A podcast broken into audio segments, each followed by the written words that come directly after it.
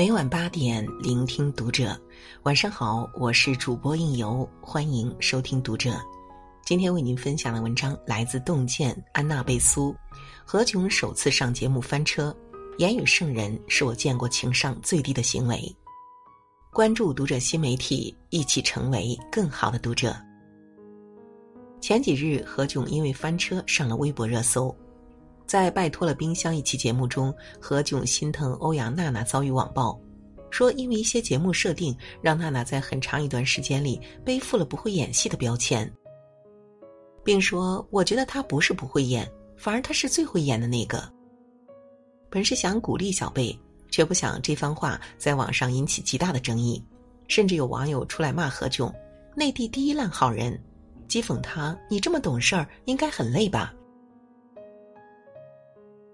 何炅选择在当天凌晨发微博道歉。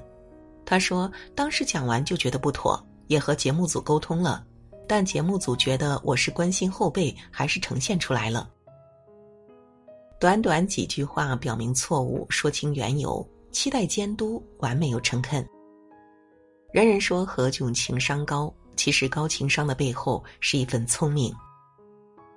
你永远不可能让每个人对你满意。”与其和不相干的人争辩，不如迅速划清界限，专注自己手头之事。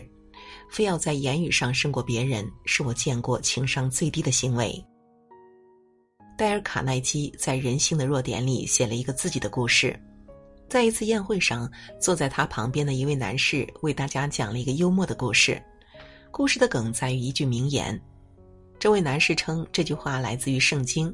卡耐基为了显摆自己的才学，针锋相对的指出，这句话是出自于《哈姆雷特》。两人为此争论不休。当时饭桌上还有他的一位老朋友，这位朋友是专门研究莎士比亚的作品的学者，卡耐基便拉着他来评理。朋友听完他们的争论，偷偷踢了下他，并说：“戴尔，你错了，这位先生是对的。”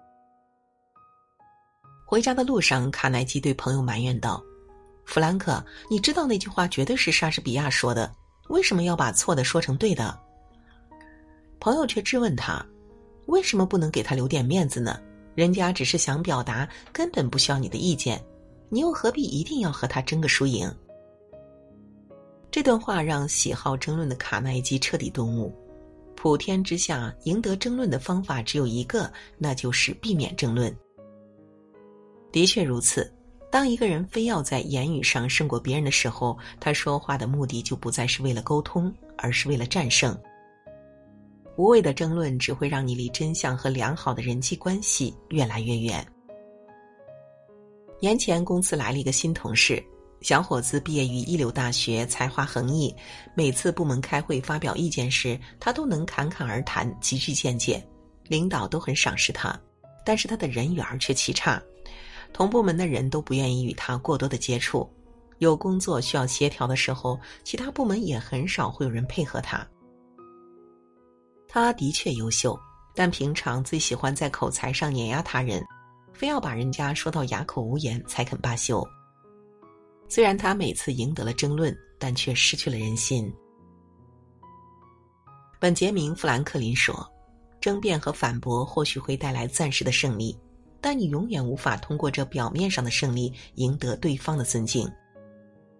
很多人认为情商高就是会说话，其实不尽然。高情商背后是一份谦虚和教养。在《有请老梁》这档节目中，梁宏达谈到葛优时说：“你要是跟他接触过，你百分之百会喜欢他。”他说，在他接触过的所有名人和大腕中，葛优可能是最不招人厌的。为什么呢？因为他低调谦虚，从不在言语上试图压过别人。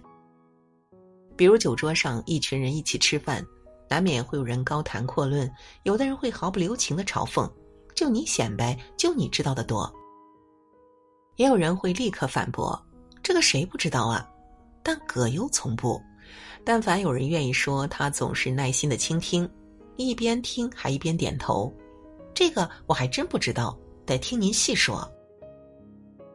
那些高谈阔论，葛优当真没有听过吗？当然不是，大部分时间里，他听了开头就知道对方接下来要说什么，但他从不抖机灵，会为对方保留那份见多识广的小得意。葛优懂得在适当的时候闭嘴，给别人发挥的空间，也懂得为人的自尊心留余地。所谓高情商，绝不是会说话那么简单，而是有一份看破不说破的教养，尊重每个人的善良。奇葩说里有一季，冉高明一上场就剑走偏锋，试图用一些比较犀利的发言引起导师的注意。他控诉上一季奇葩说让他过得很不好，说起去健身房的经历，又极尽讽刺的表达自己的不满和压抑。说到这里，被高晓松紧急喊停，其他导师也纷纷表达了不满。听你讲话很不舒服，觉得有被冒犯到。面对质疑和指责，冉高明有些慌了，台上一度陷入尴尬与沉默。何炅却马上站出来，给了他善意的维护。